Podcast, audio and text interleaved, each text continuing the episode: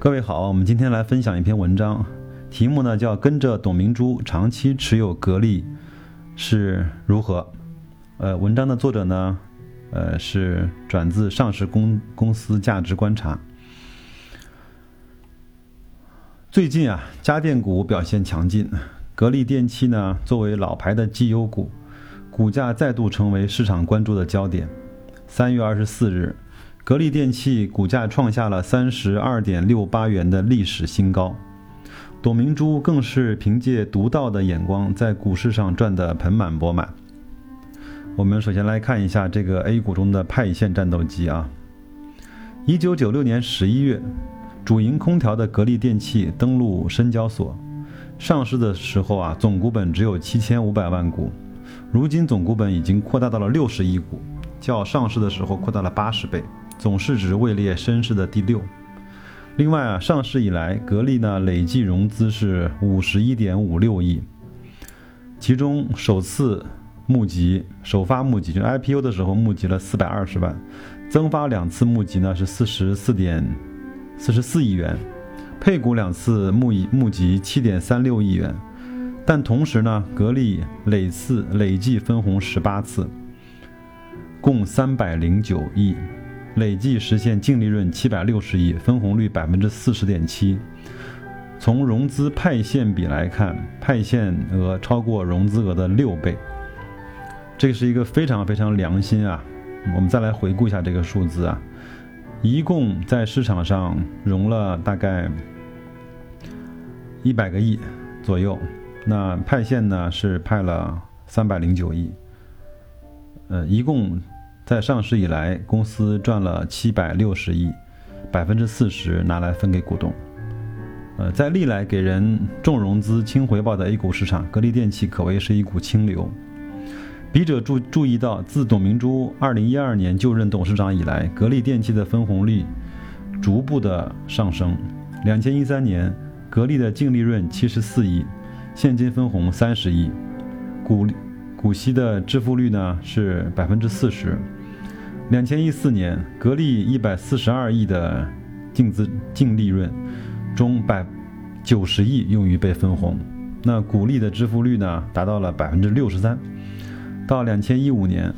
虽遭遇上市以来的营收净利的同比双下滑，但格力呢仍然提高了分红的比例，股利的支付率达到了百分之七十一。在董明珠时代，格力电器累计分红超过两百五十五亿元，董明珠个人也因为格力电器的高分红获利颇多，仅二零一五年年度分红就给董明珠个人带来了超过六千六百万的进账。而董明珠在格力任职期间，也才取得了三千七百万的薪酬。我们再来看一看董明珠越跌越买啊是怎么来的？有人可能会问，董明珠怎么会持有这么多的格力电器的股票呢？在一九九六年格力上市之初，董明珠以员工身份仅持有五百股。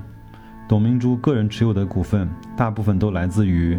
两零零七年格力推出股权激励。深交所披露显示，董明珠通过股权激励，于2007年、2009年分别获得250万股和226万股的股权激励，认购价格分别为3.87元、4.49元，共耗资1982万元。而董明珠首次从二级市场买入格力，发生在二零一四年的三月，二零一四年三月七号，二零一四年三月十号，三月十八号，二零一四年的五月二十三号，分别从二级市场买入了五千五百股、一百股、两千股和五万三百股，买入价格分别为二十七点九五元、二十七点四八元、二十七点六零元、二十九点三零元，共耗资了二十一万。值得注意的是，董明珠买入的这三个交易日。格力电器的股价都是下跌的，当时的格力 A 股呢正处于熊市的末端，上证指数长期徘徊在两千点附近。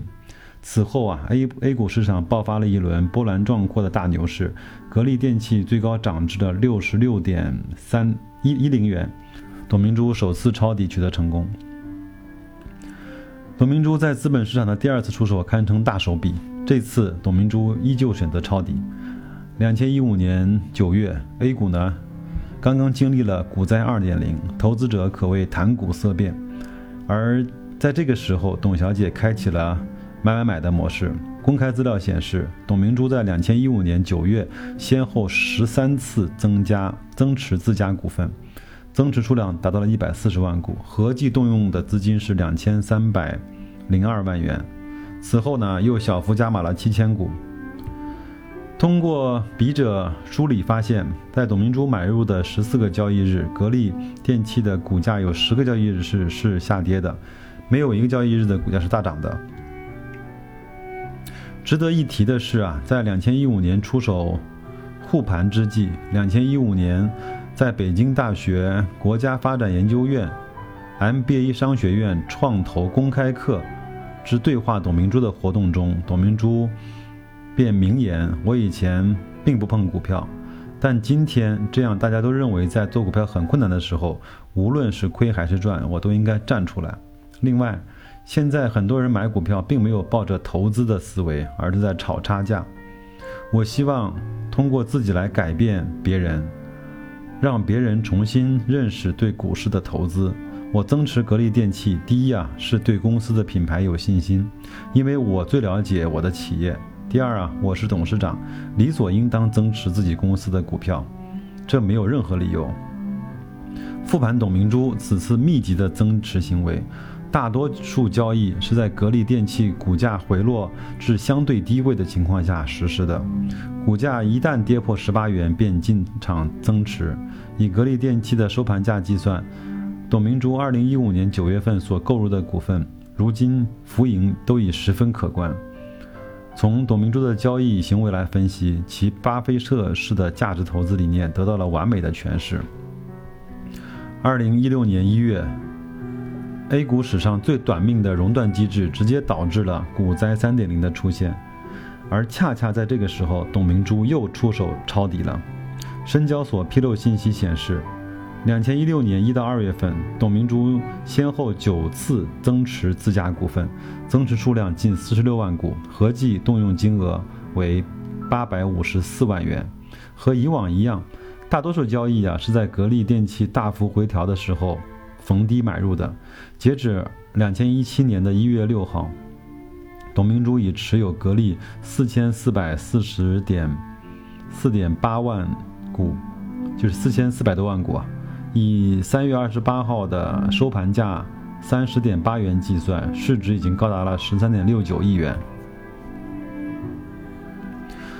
那我们再来看一看格力电器的内在价值。朴素的讲啊，一个股票的内内在价值呢，如果等同于如果它不是上市公司，产业资本愿意出多少钱去买它，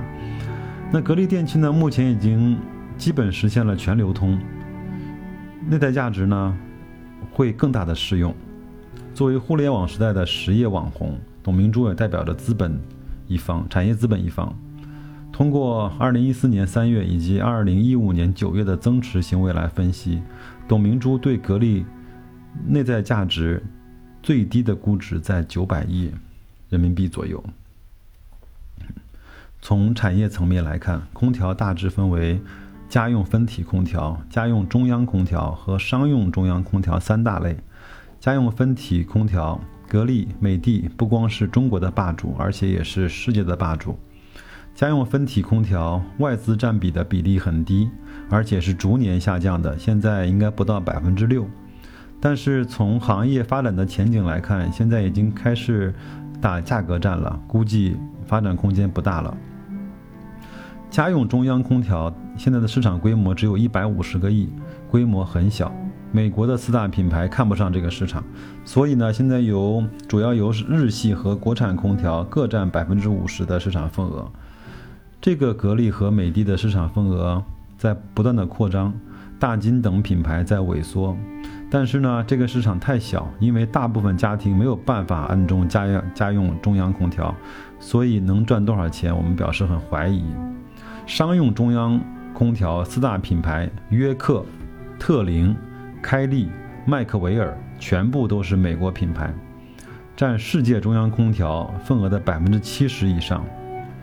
日系的品牌大金虽然名气很大，但是市场占有率很低，原因是故障率太高。说实在的，想进军商用中央空调这个领域的难度很大。四大空品牌不是吹的，格力、美的搞了好些年了，也没有什么太大的进展。此外啊，格力空调的毛利比美的高得多，主要原因就是使用其自己品牌的压缩机，叫凌达压缩机。这个压缩机的质量是非常好的，不但格力自己用，还供给别的品牌。格力家用空调的技术是世界顶尖的，中国的核潜艇、导弹基地都使用格力空调。你想想，核潜艇常年在深海潜潜伏，其空调技术含量有多高？所以，格力空调、格力家用空调的技术是没有任何问题的。那格力未来转型是否能够成功的关键呢，在于新能新能源汽车和机器人。这个呢，格力已经开始布局，而且初见成效。三月八日晚，格力电器发布公告称，格力电器与珠海银隆新能源签订了合作协议及关联交易的议案，获得股东大会的通过。此外，格力自己的机器人和设备大部分都是格力自己的。但是呢，这个发展的不确定性很高。在笔者来看，如果新能源汽车和机器人能够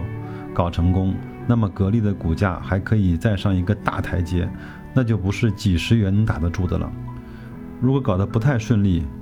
当今的价格也不算太贵。总体来看，如果你以前没有，现在想满仓或者重仓配置格力，没有太大的必要。